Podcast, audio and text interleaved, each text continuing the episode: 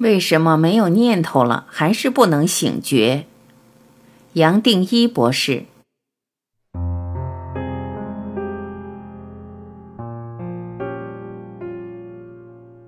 问：历史上有一位真实人物袁了凡和云谷禅师对坐三天三夜不起一念，云谷禅师却说他还是个凡夫。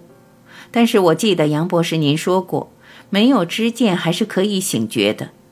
袁了凡没有醒觉的概念，可是他生命确实已经做到一念不起，为什么还是没有醒觉？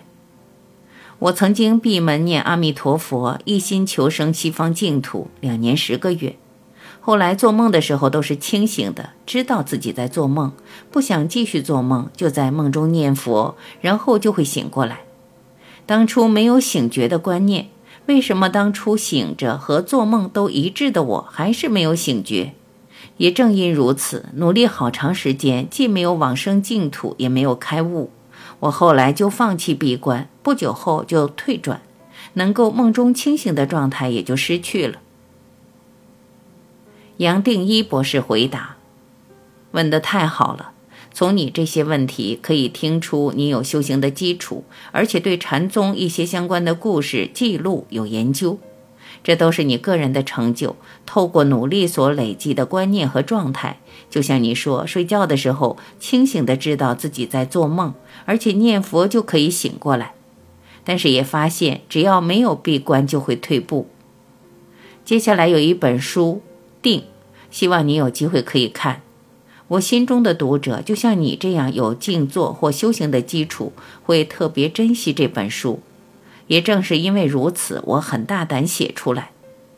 为什么会写这本书？我认为，一般对修行的理解其实都是错的观念。你仔细观察，包括你前面所讲的，包括这个故事，都是从做成为境界出发。境界本身还是做。有境界本身是念头，而念头离不开动和做。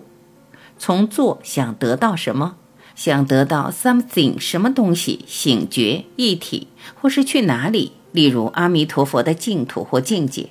其实这些观念都是错的，我才会不断的讲，从这个世界做一个东西，永远不可能解脱，跳不出来，因为你是从两个意识的轨道看同一个事情。然而，从一个相对的轨道，你无法跳到绝对。醒觉是绝对，从一个有限的轨道跳不到全部，或是一体，或是无限大。从无常想跳到永恒，这是不可能的，违反物理、数学、逻辑，它是不可能的，是两个不同的意识轨道。我虽然不断这样讲，但我担心大家表面上好像听懂，但其实没有真正领悟到这一点。醒觉不是透过做，不是透过动，做是相对的轨道，是人间的轨道，是头脑产生的轨道。反过来，假如一体不是随时都有，在梦中也有，在醒觉的时候也有，在讲话也有，不讲话没有念头起伏也有，任何时间都有，任何瞬间都有。一个人不可能醒过来的，你我也不可能醒觉。就是因为一体在每一个角落都有，是无所不在。你就是不想要，它还是在你的心中，还是在眼前，只是我们不晓得、看不到、错过了、忘记了。要不然你醒不过来的。所以不要把一体找回来，而是把我们好多观念挪开，它自然就在眼前。这么一讲，其实你这个找，透过闭关，透过练习禅宗，用你的方法，无论是念佛或任何功夫，是绝对醒不过来的。因为醒觉跟功夫完全不相关。你最多透过功夫，只能把念头稍微消失掉。这个消失其实也是一时的。你也可以验证，假如没有闭关，没有准备理想的环境，自然念头也就回来了，自然又感觉到退步。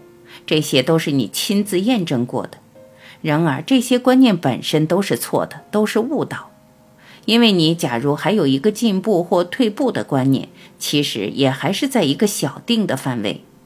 为什么我大力推荐你读定？大定是不同，它无所不在，是样样都存在，样样都有，样样都没有。随时有空，也有有，有和空是两面一体，没有矛盾。没有境界好谈，没有状态好谈，甚至连一个醒觉的观念都没有。连醒觉都知道是多余，都知道是比喻，都知道是一个二元对立分别的语言来表达一个没有办法表达的。只要任何可以表达的东西不是你想找的，不可能带你醒觉。透过任何东西、任何观念、任何境界、任何状态，你是醒不过来的。你本来就在心中，你本来就是醒觉过来，只是不知道。所以到处在外面找，从静坐、压抑念头，认为梦中知道自己清醒的在做梦，去找这本身还是一个幻觉。我常常会说，比较接近也一样是不同，是你清楚的知道你在无梦深睡。无梦深睡是什么意思？是这个时候你好像知道，好像不知道。知道什么？没有东西可以知道，被知道。假如有一个东西可以知道，那就是在做梦了。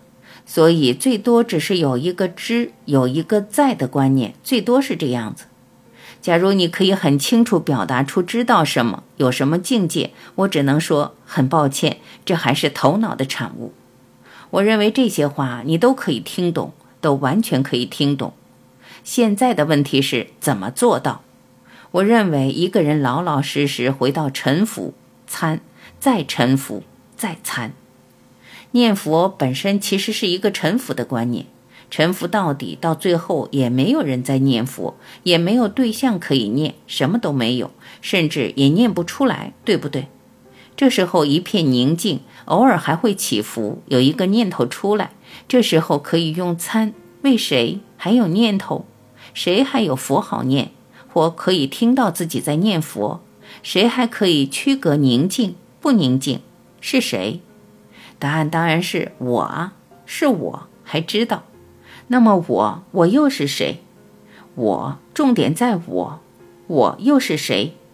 这么一来，你会发现，把全部观念的门打破，把全部的隔离打破，就自然发现，你就是你在找的答案，你就是神，神就是你，从来没有分手过，一切都是从你的心延伸出来的。没有心，没有世界，没有宇宙，没有生命，就这么简单。这要亲自去体会，是比你想象的更简单。你过去所花的时间没有浪费，完全是在建立一个基础。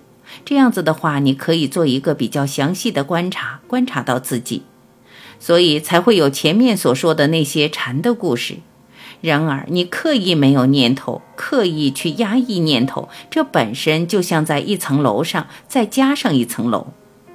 一个人真正醒觉过来，随时可以拿念头来用，用过了摆到旁边，没有矛盾。有时候你在讲话，你在投入，就像我现在跟你讲话也在投入，投入了，讲完了，什么事都没有，nothing happened。讲话的时候也是一体，没有讲话的时候也还是有一体，随时在眼前，最多是这样子。有时候忘记了，但是又想起来的时候，不是又醒觉过来了吗？没有矛盾，一切矛盾消失，一个人就不知不觉醒过来了。